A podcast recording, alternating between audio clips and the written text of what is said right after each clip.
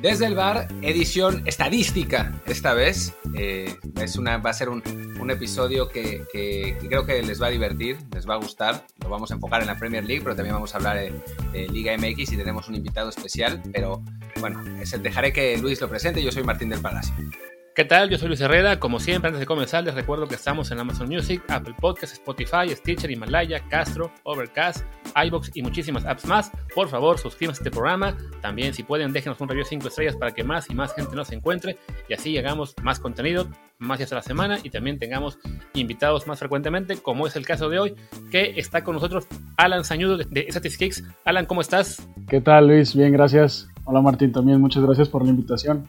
No, no, no, al contrario, gracias, gracias por estar con nosotros. Ya, eh, pues hemos tenido contacto bastante constante en los últimos, en el último año y cacho, y la verdad es que pues nos gusta mucho tu trabajo, ya hemos tenido algunas colaboraciones juntos y bueno, me, da mucho gusto a mí eh, personalmente que, estés aquí, que podamos eh, platicar un poco de, pues de fútbol con un, con un enfoque más estadístico, que es algo que a mí me gusta, que hay a la gente también, no a todos, pero a muchos les, les gusta también, y creo que nos, nos hacía falta algo así en el podcast que hasta ahora habíamos tenido de todo, pero justo esto no. Bueno, qué, qué gusto poder eh, hablar un poco de, números combinados con fútbol. Como bien lo dices, sí hay personas que, que, no les gusta tanto, pero siempre creo que hay que contextualizarlo antes de, de mandar los datos. Digo, nuestra cuenta, nuestra página, muchas veces eh, damos datos así en crudo, pero también es parte de, no hay datos que, que impresionan y hay otros que se tienen que contextualizar pero pues vamos, vamos a platicar. Gracias de nuevo por la invitación. Claro. Eh, y bueno, si, si, te parece, arranquemos un poco con, eh, pues hablemos de la Premier League. Ya desde hace rato que queríamos hacer nosotros un episodio de la Premier League y pues aprovechando que te tenemos aquí, eh, pues creo que es, que es un, un buen momento. ¿Cómo ves el, el, la liga que en este momento todavía está muy, muy cerrada con el City líder con 41, el United 40, con un partido más, el, el Leicester eh, 39 con, con, ese partido más también. El West Ham increíblemente está en cuarto lugar por el momento, aunque en lo que estamos haciéndolo están jugando Tottenham y Liverpool. Va ganando Liverpool 2-1 al minuto 54, así que todavía, todavía le falta un rato. Pero ¿cómo, cómo ves el, campeonato? Eh, es una carrera que, creo que se va a poner muy bien al final. Y, y en el sentido de los números, eh, el Manchester City es favorito. Y con el resultado que hubo ayer del Manchester United, que cayó eh, 1 a 2 ante el Sheffield, que por cierto es uno de los últimos lugares, cosas que, que no nomás pasan aquí en, Liga MX, sino también en las ligas top. Pues yo, en lo personal, para mí el favorito es el Manchester City, porque la probabilidad indica que, que se va a quedar, creo que hay un 80-84% de que se quede con la liga. Eh, ha demostrado el mismo estilo. Eh, tuvieron un, un, tiempo donde cayó ese estilo eh, ante los rivales, pero ahora la, el, juego de posesión y de ataque constante les ha funcionado bastante bien. Y mientras hablamos, el Liverpool acaba de meter el tercero, eh, 3-1, ahora bueno, está, está ganando al Tottenham. Eso los coloca igual en el, en, la, en el cuarto sitio. Y hablando de Liverpool, pues eh, estos tres goles pasa algo curioso, ¿eh? porque antes del, después del 7-0, que golearon al Crystal Palace ya hace seis jornadas, me parece, el Liverpool había caído en, un, en una depresión bastante inesperada por, por, lo que venía haciendo Klopp, eh, pero podemos hablar de eso también. Hablemos, ¿por qué, qué, te parece, o sea, por qué te parece que Liverpool no estaba consiguiendo marcar goles? Digo, justo ahora están rompiendo la racha, pero, pero llevan un rato complicado, ¿no? Con, con resultados en la Premier, ahí los, los tiene Luis, los, los, últimos resultados, si quieres dilos, Luis. Sí, hablamos de que desde aquel 7-0 lleva cinco partidos sin ganar en la Premier League, tres empates, dos derrotas, marcando apenas dos goles, con dos empates a cero, dos derrotas por la mínima.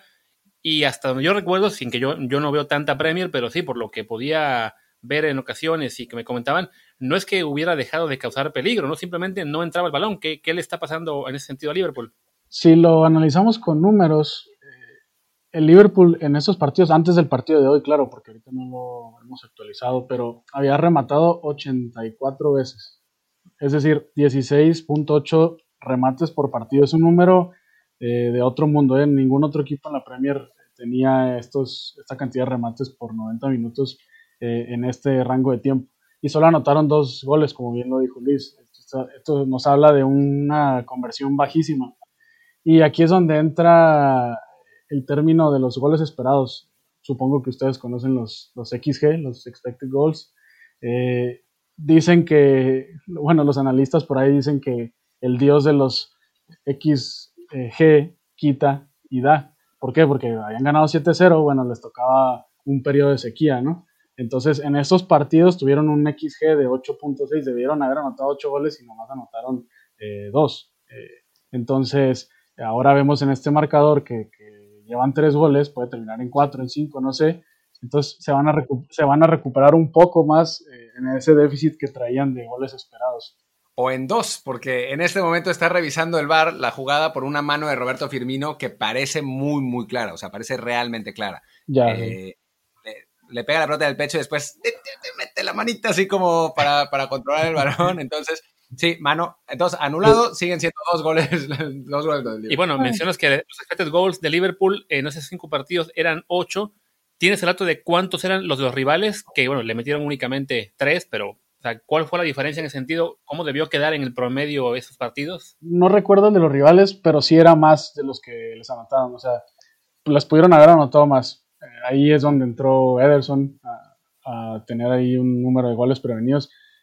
sin embargo, pues no, no les alcanzó. ¿Por qué? Porque pues puedes defenderte, pero si no, si no concretas arriba, pues esto sucede, ¿no? Entonces, pues yo creo que se van a estabilizar. O sea, la, la probabilidad de los expected goals dice que en un periodo largo de tiempo eh, tiende a estabilizarse, entonces yo creo que Liverpool va a cerrar bien. Eh, si nos vamos a la dificultad de calendario, eh, aproximadamente tiene las mismas encuentros en, cantidad o en complejidad. Creo que Liverpool le quedan tres encuentros difíciles contra el City, precisamente uno de ellos va ahí es donde yo creo que se va a decidir, que es en la jornada 23 contra el Leicester y contra el Chelsea. Entonces. de hecho, estoy viendo ahora mismo que después de este juego del Tottenham, que está ganando hasta ahora, mientras grabamos, sigue el del West Ham, que pues ahora es un juego difícil, es un equipo que está en zona Champions, luego el Brighton, y sí, después recibir al City, visitar al Leicester, luego el derby contra el Everton, entonces una, una seguidilla de partidos realmente complicada que es donde, pues sí, se definirá por lo menos, no el título, pero sí si el Liverpool se puede se puede aferrar a la zona de, de pelear el campeonato o si de plano se baja y deja al United como máxima amenaza para el City, ¿no? Así es. ¿Ustedes, ¿Ustedes quién creen que va a ganar? Su opinión personal. Yo francamente creo que el City se va a escapar. Ya una vez que un equipo como ese tiene ventaja eh, bastante amplia sobre los rivales, digamos, más fuertes, en este caso Liverpool, creo que se va a ir porque aunque en este momento United y Leicester estén muy pegados, francamente, por, por plantilla, por, por posibilidades, no los veo sosteniendo el paso toda la segunda vuelta.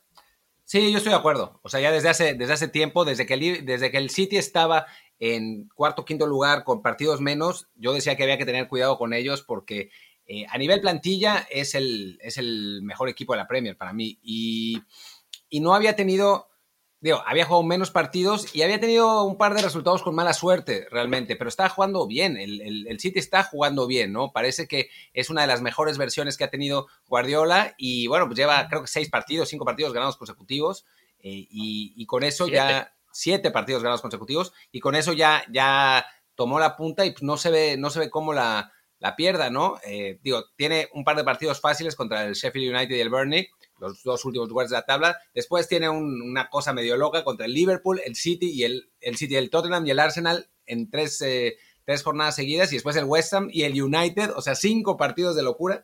Y si sale vivo de ahí, me parece que, tiene todas las chances de ser, de ser campeón.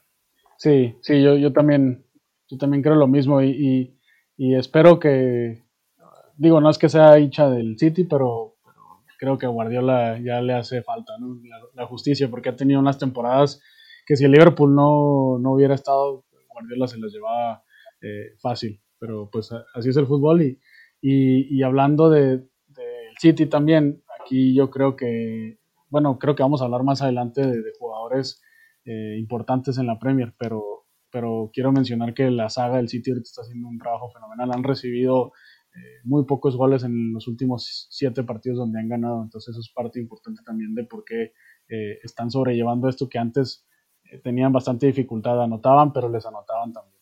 Oye, hablando ahora del United, que va segundo, más allá de la derrota eh, sorprendente contra, contra, el Sheffield United de, la, de, ayer, eh, ¿qué te parece que ha cambiado en este, en este equipo en comparación del año pasado que, eh, si bien lograron meterse a Champions, no, nunca fueron realmente peligrosos, ¿no? nunca fueron considerados como, como un equipo que estuviera para pelear la, la liga? Yo creo, como todos han de pensar, tal vez compaginen con, lo que yo creo que el factor es Bruno Fernández, ¿no? Desde su llegada el Manchester se ha visto diferente, tuvieron una pequeña caída ahí, eh, un lapso donde Ole tal vez hasta llegaron a decir que querían que lo, que, lo eh, sacaran del equipo y demás, pero, pero Bruno Fernández eh, ha sido muy decisivo en el equipo, a mi, a mi punto de vista eh, ese es un punto. El otro punto es que entre él y, Rashford, o sea, la ofensiva del Manchester United han producido 18 goles y 16 asistencias. Es la dupla que más ha producido en la Premier League. Entonces eso yo creo que también es, muy importante. Y también analizando algunos números, en los últimos días hay, pasa algo curioso con este equipo, los Red Devils, que, que no son el mejor equipo en los arranques, es el segundo equipo que más goles ha recibido en los primeros 15 minutos y es el segundo equipo que menos anota en ese lapso. Entonces, eh, al parecer es un mal que le gusta a Ole Gunnar Solskjaer, que es el remontar, porque es el equipo que más puntos ha rescatado después de ir perdiendo en el marcador. Ha rescatado 21 eh, puntos de 33 posibles. No hay ningún otro equipo que haya dado tantas volteretas como el United en la Premier. Y la otra cosa que, a mi punto de vista también ha influenciado es el refuerzo que llevó, eh, que es Cavani. Eh, ha entrado nueve veces de cambio, ha jugado 222 minutos entrando de cambio y ha producido cinco goles. Es el revulsivo más importante también en la temporada de Premier. Entonces, hay varios factores, a mi punto de vista, han influenciado de, eh, buena manera para que el United hubiera podido estar en primer lugar, pero como bien lo dijeron, perdió el día de ayer y, y soltó este puesto. Yo estoy de acuerdo con Luis en el sentido que creo que, no va a poder eh, mantener el ritmo para quedarse con primer lugar, pero es una grata sorpresa que haya sido o que haya recuperado la confianza de, los hinchas en Inglaterra para decir que, otra vez está peleando para cosas grandes. Justo en lo que hablabas, ahora sí cayó aparentemente el tercero de Liverpool, este no creo que lo vayan a anular, fue gol de Sadio Mané. Eh, y bueno, ya mencionabas ahora mismo los jugadores más determinantes de Manchester United, pues hablemos en general de la Premier cuáles han sido los jugadores clave para que esté como esté en este momento pues, la tabla y, la perspectiva del campeonato. Pues hablemos del líder, ¿no? El líder, sabemos Kevin De Bruyne, es el número uno en asistencias, es un jugador que, crea oportunidades eh, impresionantemente en un partido. Y un jugador que tal vez no se habla mucho de él, pero Rodrigo. Rodrigo es parte importante de este equipo, es el jugador con más pases precisos en la liga y es el jugador con más recuperación. Entonces esto nos habla de que es el, capo de la media cancha, el que distribuye, el que recupera.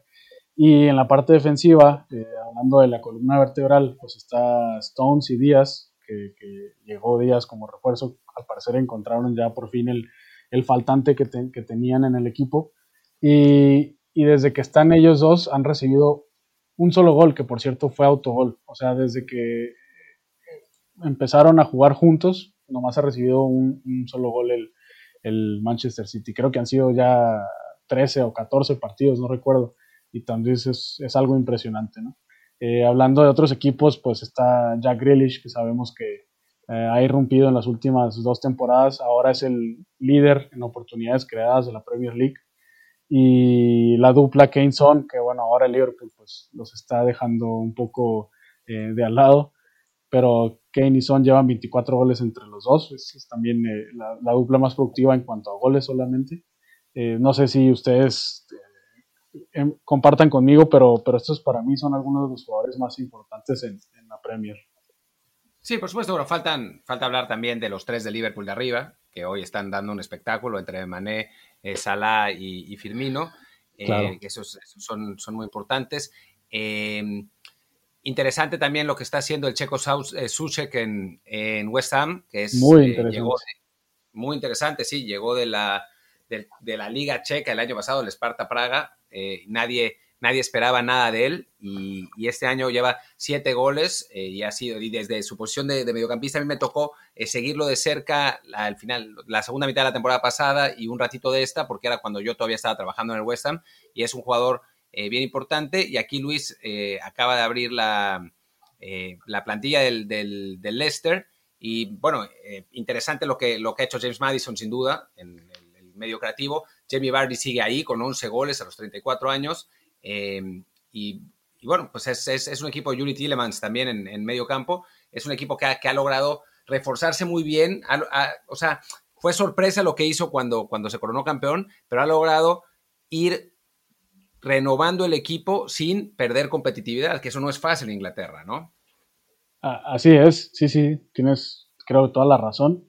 y otro jugador que también es tal vez no protagonista, pero que yo creo que va a saltar a un equipo más grande es el portero del Burnley, porque eh, ha tenido demasiadas, muchísimas atajadas, no recuerdo la cantidad, pero lo, importante es, ahora hay un stat que, son los goles prevenidos, que para mí es la más importante para, para un portero, porque nos habla de probabilísticamente cuántos goles ha prevenido el portero, que no es más que restarle a los goles que ha recibido los goles esperados de los remates a puerta que, recibió. Entonces, este portero Nick Pope eh, del Burnley ha prevenido de 10.5 goles, es casi 11 goles a su equipo.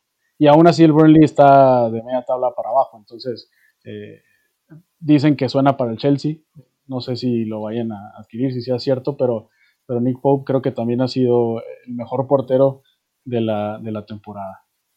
Sí, lo, lo hecho también que tiene al Burnley, como es un equipo que es de media tabla para abajo, es en este momento la novena mejor defensiva de la Liga Premier con 24 goles recibidos en 19 partidos y se mantienen, digamos, a, salvo el descenso, gracias a ello, porque es la segunda peor ofensiva con apenas 13 goles marcados, únicamente es mejor que el Sheffield United.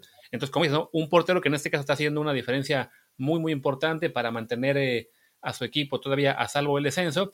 Y bueno, hablando de jugadores que hacen una gran diferencia para los equipos cuando están y cuando no están, pues, ¿por qué no mencionar en este momento a Raúl Jiménez y lo que ha sido pues el, derrumbe claro del Wolverhampton a partir de esta desafortunada lesión del mexicano, ¿no? Uf, sí, la verdad, eh, lamentable. Yo, como todos los aficionados al fútbol y más de un mexicano, pues pegó, ¿no? Fue algo duro, eh, más porque sabemos que Raúl estaba en su mejor momento. No sé si esté de acuerdo conmigo, pero pero Raúl estaba yo creo en su mejor año, sus mejores dos años y, lo que venía pintaba mejor. Eh, y desde que no está Raúl, Wolves solo ha obtenido 6 de 30 puntos, es decir, el 20% de los puntos, una quinta parte de todos los puntos posibles, algo que nunca antes había pasado desde que debutó Raúl eh, en Premier League. Y pues bueno, sabemos que antes estaba Crutone, se fue y luego regresó. Eh, el delantero, que no es un mal delantero, Crutone tuvo tal vez para estar en un equipo top. Eh, en este último año, eh, desde el diciembre de 2019, tiene, tuvo 11 goles en 2.900 minutos, nada, nada mal. Eh, no entiendo por qué, bueno, creo que la explicación es porque Raúl estaba en el Wolves, por eso no lo mantuvieron, lo regresaron a, a Serie A y ahora que está de regreso, pues vamos a ver si puede suplir esta dura falta que, que tiene Wolverhampton. Sí, bueno, lo que pasa con, William José es que se peleó con la directiva de la Real Sociedad. Entonces no, pues dejó de, dejó de contar, pero, pero cuando jugó fue muy productivo. La verdad es que es, un jugador que a mí me parece muy bueno. Eh, parece que no es la mejor persona del mundo, digo, por lo menos eso dicen los allegados a la, directiva de la Real Sociedad, pero como futbolista es, muy bueno y sin duda le, servirá al Wolverhampton. Eh, ojalá que Raúl se recupere rápidamente para que no sea necesario Em, hacer válida la opción a compra porque, porque va, está a préstamo, pero, pero bueno, pues por el momento no sabemos cómo está la situación de Raúl, así que, pues tiene lógica que, vayan a contratar a un jugador.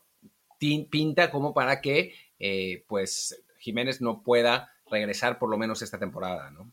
Eso tú lo supongo, tú que tienes más, más contactos con personas que trabajan en Premier y demás, eh, ¿es algo que, que, ya se sabe? O sea, no, no regresa de plano para esta temporada.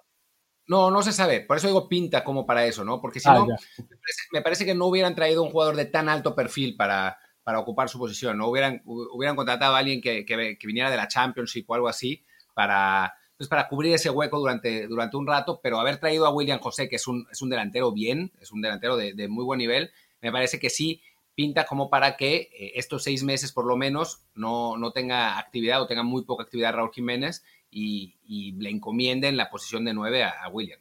Sí, no, sobre todo siendo una temporada prácticamente ya perdida para el Wolverhampton en términos de pelear algo arriba, yo creo que Raúl solamente recurrirían a él si de plano se pone muy, muy fea la cosa en temas de descenso. De momento y si está bien.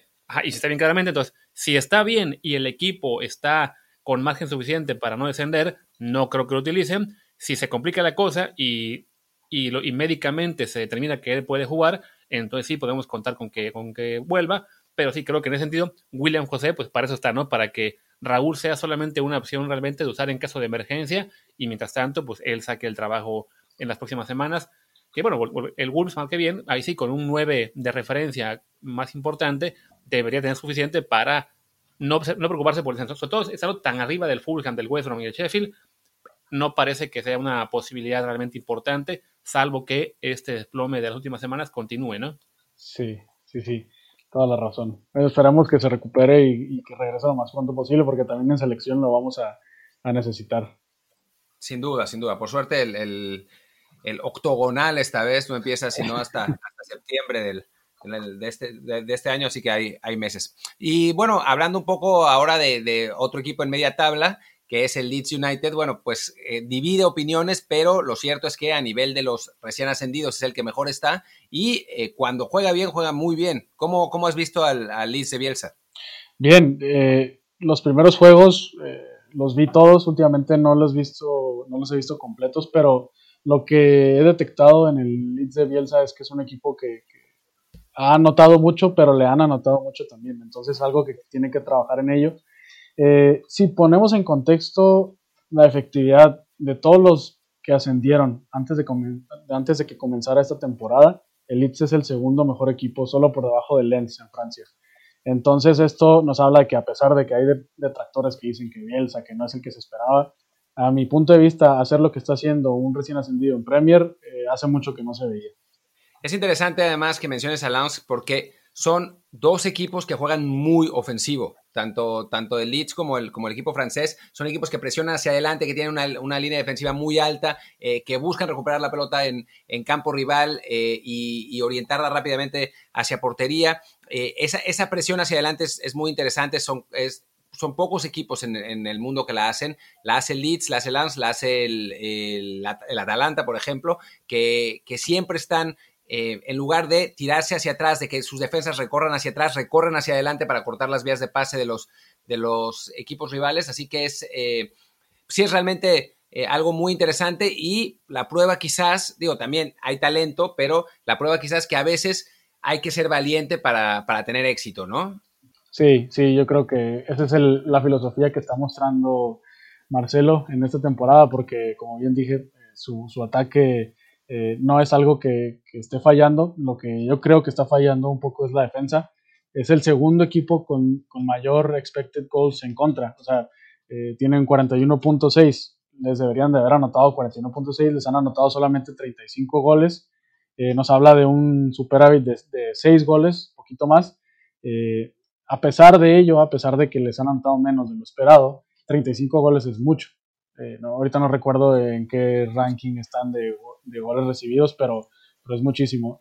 y es el tercer equipo con mayor posesión, entonces cuando tiene la bola atacan muy bien, pero creo que aún eh, le hace falta un poco más eh, saber defender sí, sin el balón, porque aparte también tienen el ritmo de recuperación de bola eh, más alto, recuperan el balón cada nueve pases del rival por arriba de Liverpool, y eso es mucho, mucho decir. Oye, antes de que hablemos de la Liga MX, como habíamos considerado, bueno, digamos que en la charla previa al programa no te lo mencionamos, pero bueno, si tienes un comentario del Chelsea y el Arsenal, dos equipos que bueno, son parte del Big Six de la Liga Premier, pero en este momento están fuera de toda zona europea. El Chelsea en un momento muy complicado de declive, incluso le costó el, puesto a Frank Lampard. Arsenal por su parte está eh, ascendiendo, lleva en los últimos cinco partidos 13 puntos. ¿Qué te ha parecido lo que ha hecho temporada? ¿Cuál se le ve, digamos, en mejor perspectiva? Yo Sí, claro, eh, es algo que, pesa porque ambos equipos generalmente son protagonistas en Premier. Chelsea, eh, Werner, Timo Werner, creo que ha quedado de ver. Era un fichaje que pintaba bastante junto con Hakim Ziyech, que, que también pintaba bastante bien. De hecho, la dupla generaba una gran expectativa. No han generado lo suficiente. Hakim tuvo una lesión, se está recuperando, ya está mostrando otra vez su nivel, pero Werner creo que todavía no ha eh, cumplido con las expectativas. Eh. y el Arsenal, en contraparte, eh, creo que Arteta ha encontrado la fórmula mediante, mediante jóvenes, en este caso uno de ellos que, que fue el, que a mí me llamó la atención, Emil Smith Rowe, que a partir de su debut el Arsenal no ha perdido, entonces no sé si sea un amuleto, si lo quieran ver como suerte, o si lo quieran ver como algo premeditado, pero el joven ha participado en asistencias, en goles, ha entrado de cambio, ha sido revulsivo.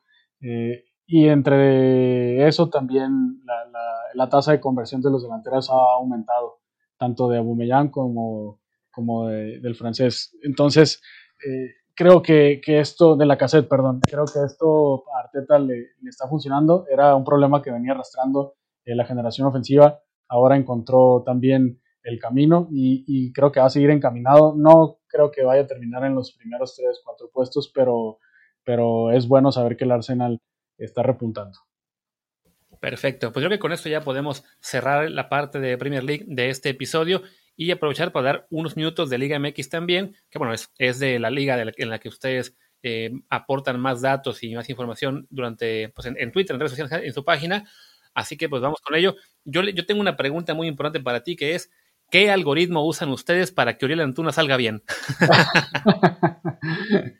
Eh, nuestro radar lo que hace es eh, solamente correlacionar por posición y, generalmente salen ese tipo de jugadores como también Roger Martínez tiene, tiene un buen radar, no, no estoy diciendo que tenga estadísticas de otro planeta, pero jugadores como Antuna, Martínez, decía, se sorprenden sus números.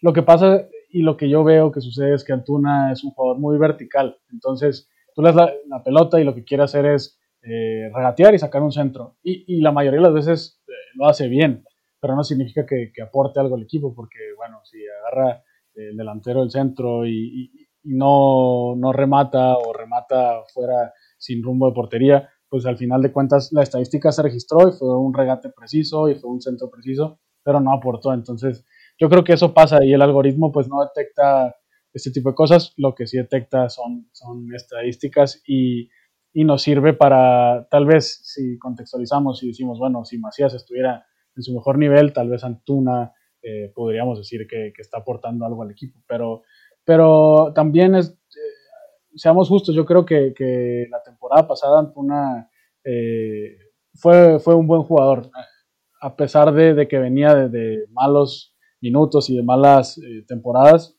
Y cuando llegó a Chivas creo que no, en, principio no aportó de más, pero, pero después eh, creo que se ha logrado consolidar un poco más. Sin embargo, esta temporada también eh, no es lo mismo que la anterior, está, está, dejando mucho a ver. Pero, pero bueno, regresando al algoritmo, el, el, código no, tal vez hace falta afinar ese tipo de detalles, pero no le podemos poner contexto. Entonces a veces salen eh, unos radares de jugadores que no das ni un 5 por ellos y que tienen un radar bastante, bastante bueno. Oye, bueno, hay muchísima polémica ahora en México porque se arrancó muy floja la liga. ¿Tú a qué crees que se deba? ¿Han, podido analizar eso? Eh, analizamos solamente algo, algo burdo, que son los goles anotados por partido. Y, ahí sí que votó, o sea, eh, creo que era 1.6 el promedio, es el promedio más bajo me fui hasta el 2000 y no había ninguna temporada que hubiera tenido en las primeras jornadas un promedio tan bajo. El promedio andaba, rondaba entre 2.5 y 2.8 eh, goles por partido. Entonces, eh, yo creo que se debe a, entre tantas cosas, bueno, la, afición, eh, el COVID, tal vez los jugadores están teniendo problemas, pues no problemas, pero mentalmente puede pesar tal vez, no poder hacer mucho. Ah, no sé, puede haber varios factores, pero sí, sí que está influenciando en el, en el nivel de, de, la liga. Se ve, creo que más lento, eh, no se crean tantas oportunidades, juegan más conservadoramente los equipos. Pero ¿ustedes han notado algo, algo, algún factor que crean que está influenciando en esto?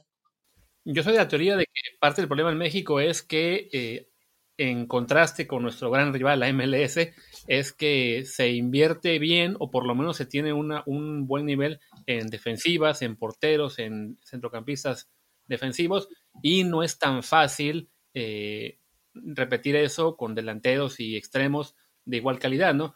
Eh, entonces eso evidentemente hace que los juegos sean no solo más cerrados tácticamente, sino que en cuestión de, de calidad uno a uno, muchas veces la ventaja es para, para la defensa, ¿no? Eh, te iba a preguntar también, bueno, en expected goals, ¿estamos viendo, digamos, un reflejo de lo que está generando o están fallando más de lo normal? ¿Cómo lo ves desde tu punto de vista? Sí, eh, de hecho, hace poco acabamos de subir eh, una gráfica eh, en la página de, otro artículo hablando de Fabián Castillo, que también es un jugador que, que está sucediendo algo raro porque es un jugador que que desborda, que crea, que centra, que crea oportunidades y, y nomás no puede consolidarse en cuanto a asistencias porque le hace falta un buen 9. Pero en general la liga, muchos equipos, es más, hasta el León tiene un déficit de eh, expected goals, 3.7 eh, me parece negativo. Cruz Azul, que eso ya lo sabíamos, eh, si Cruz Azul hubiera aprovechado sus oportunidades en los últimos partidos, la cosa sería distinta. Monterrey, es decir, de los 18 equipos creo que 11 o 12 están por debajo de su, de su media en expected goals. Entonces, esto nos habla de lo que tú comentas, ¿no? no están aprovechando las oportunidades. Pachuca y Cholos son los que más desaprovechan. ¿eh? Pachuca es el equipo con más déficit y lo vimos en el partido contra Necaxa. Eh, generó y generó y generó y no pudo anotar. ¿Y tú crees entonces que por eh, un regreso a la media eh, que suele pasar en estos, en estos casos, van a, pues este, este número de goles por partido va, va a terminar subiendo. Eh, si lo vemos por temporada, lo que pasa es que, bueno, en México, eh, cuando lo hacen por, por, semestre o por torneo, esto nos complica un poco el análisis, ¿no? Pero eh, siempre nosotros analizamos por temporada este tipo de números. Y, y, sí, o sea, los números nos dicen que Cholos y Pachuca ya deben de, de explotar en cualquier en cualquier momento. Un, diferencial, un déficit de, tres, de dos goles, tampoco es que, vaya a ser algo que impacte tanto, pero déficits de ocho goles, de diez, de once, como Atlas, Pachuca, Cholos, esos equipos sí tienen que, explotar ya. Si no lo hacen, pues eh, solamente van a terminar eh, mucho más abajo y creo que lo que tienen que hacer es, eh, bueno, Cholos se reforzó con, Manotas, que, que, es el delantero, hasta ahorita no ha anotado eh, algún gol. Pachuca con Quiroga, que Quiroga falló las que quiso el partido anterior, una de casi, casi el valor de un gol. Eh, Atlas, que había tenido a Furch y se lesionó. Entonces son equipos que están careciendo de, un delantero que pueda eh, sacarles este trabajo. Además, Cholos en el caso tiene una plantilla que fue una decepción el torneo pasado porque bueno, era básicamente la fusión del Tijuana del año pasado con lo mejor de Querétaro y se quedó muy corto en términos de resultados en, el, en la apertura o guardianes, como lo llamaran. Como dices, ¿no? Uno esperaría que sí, tarde o temprano, tanto por lo que mencionas del, de la generación de jugadas como por el talento que tiene a su disposición, que, que mejore. Pachuca también es un equipo que, que, suele estar más arriba o por lo menos peleando más de lo que hemos visto en este clausura. ¿Cuál sería el contraste? ¿Qué equipos están rindiendo más de lo que sus de, que de lo que la expectativa, de lo que generan hace?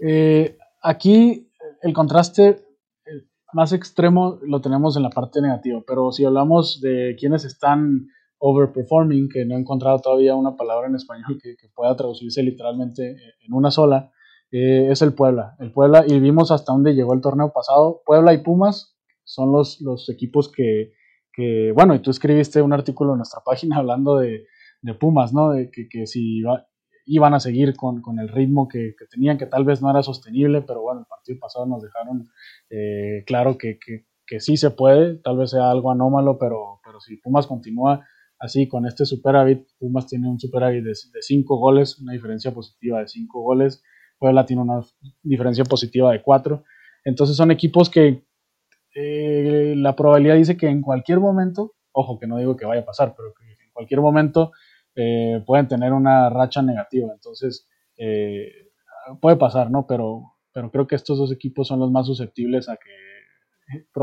como dicen, el dios de los XG llegue y les quite. Entonces, esperemos que no, tú le das a Pumas, pero, pero esos dos equipos son los, los que les puede suceder. Y yo te, te, voy a comprometer ahora, porque yo, para mí, una, una de las razones por las que se están metiendo menos goles, en general ha ido bajando el promedio de goles en México, es porque los entrenadores se hacen viejos. Eh, los, digamos, por lo menos los mexicanos, como no hay renovación, seguimos viendo los mismos nombres que veíamos hace 15 años y pues por una tendencia en el mundo sobre todo, no solamente sobre el fútbol, mientras más envejeces, más conservador te haces, y entonces creo que, por ahí va la cosa, ¿no? O sea, sin ir más lejos, el Tuca Ferretti cuando dirigía Pumas en la, eh, a mediados de los, eh, de los 90, jugaban, con, jugaban muy ofensivo, era un equipo muy ofensivo, y ahora el Tuca es como el, el paradigma del juego defensivo, ¿no? Eh, el, León de Bucetich era espectacular, eh, aquel León que fue campeón en la 92-93, y ahora Bucetich es orden y progreso, ¿no? Entonces, eh, creo que, creo que, tiene, que tiene que ver, que tiene que ver, y pues si, si te echaras una zambullida en eso, también incluyendo a los técnicos extranjeros, creo que estaría divertido. Sí, de hecho, sí lo platicamos el otro día, nada más que a veces no, la data no es tan accesible, se tiene que indagar y ahondar un poco más en la investigación, pero no, todavía no logro encontrar algo que me pueda dar los promedios de edad. Pero yo estoy de acuerdo, ¿eh? creo que, sucede lo mismo, creo que eh, el promedio de edad ha ido envejeciendo. Vaya, de hecho hace unos meses sacamos, eh, o publicamos más bien, retuiteamos un dato de, de CIES Observatory, donde decía los promedios de entrenadores de los países y México estaba en el penúltimo lugar, creo que Argentina solo era el único que, el que le seguía. Entonces, eh, tenemos que, mejorar eso y tenemos que dar continuidad a los entrenadores porque pues todo llega a su, a su fin, todo ciclo tiene que, terminar y, creo que ahora sí toca una nueva camada porque pues estamos ya con un ritmo bastante, bastante distinto a lo que nos tenía acostumbrada la Liga MX, que yo hace unos años eh, cinco o seis años, era una liga mucho más dinámica. Y, bueno, si nos remontamos a tiempos de, Cardoso y demás, los goles que anotaban en esos tiempos eh, eran seis, siete pases y gol. Y ahora para que eso suceda una vez cada, una vez a la jornada, ¿no? Tal vez. Sí, no, no solo es una liga en la que está subiendo el promedio de edad de los técnicos, sino también bajando el promedio de duración de cada trabajo. O sea, yo igual en ese, creo que fue ese mismo informe que me señalas, veía que México tenía un, promedio de, lo que tenía cada, entrenador con su equipo, que era bajísimo, y eso era además un promedio inflado porque el Tuca por sí solo casi casi doblaba el, promedio de la liga completa, ¿no? Entonces, sí, como señalas, es, es una cuestión que todo tipo de factores está, está combinándose para que veamos en México cada vez menos goles, aunque sí, esperemos que en las próximas semanas ya veamos un poco que mejore la cosa, porque sí, lo que fue el arranque este torneo clausura, pues sí deja mucho que desear, porque a fin de cuentas lo que la gente quiere ver en un partido de fútbol es goles, no, no, un 0-0 puede ser muy, muy luchado, muy, muy bonito en términos de esfuerzo, pero sí, sin el gol, sobre todo ahora que ni siquiera hay público en los estadios, definitivamente No, no se ve bien, ¿no? Y pues bueno, Alan, muchísimas gracias por estar con nosotros. Creo que ya es buen momento para que paremos aquí la plática ya te comprometeremos a que, a que vuelvas a estar con nosotros más adelante, a ver de, de qué No, encantado, encantado. Muchas gracias por, por, invitarme. Bastante interesante todo lo que repasamos. Eh, y pues yo quedo a sus órdenes para cualquier otra vez que necesiten platicar, que les gustaría platicar con, con nosotros. De hecho, eh, nosotros somos dos. Jorge Denis, igual si la siguiente vez podemos contar con, con su presencia, sería eh, bastante formidable. Ah, pues estaría, estaría buenísimo. Y, bueno, digo, normalmente le decimos a la gente dónde los pueden, eh, les preguntamos dónde los pueden seguir, pero contigo es bastante fácil. Eh, ¿Lo dices tú o lo digo yo? Adelante, gracias. Que, lo sigan en, en Statistics. Eh, la verdad es que ha sido una, una cuenta que ha, que ha, crecido un montón y me da gusto porque son las estadísticas que sí hay que, eh, que sí hay que seguir, que sí explican cosas, que, que sí nos ayudan a entender un, poco, un poco mejor el fútbol y no las anécdotas horrendas de Mr. Chip. Entonces, eh, pues me, me, da mucho gusto haberte tenido aquí, eh, Alan, y pues ojalá que, que podamos estar pues, platicando pronto. Sí, seguimos en contacto, Martín. Gracias también, Luis.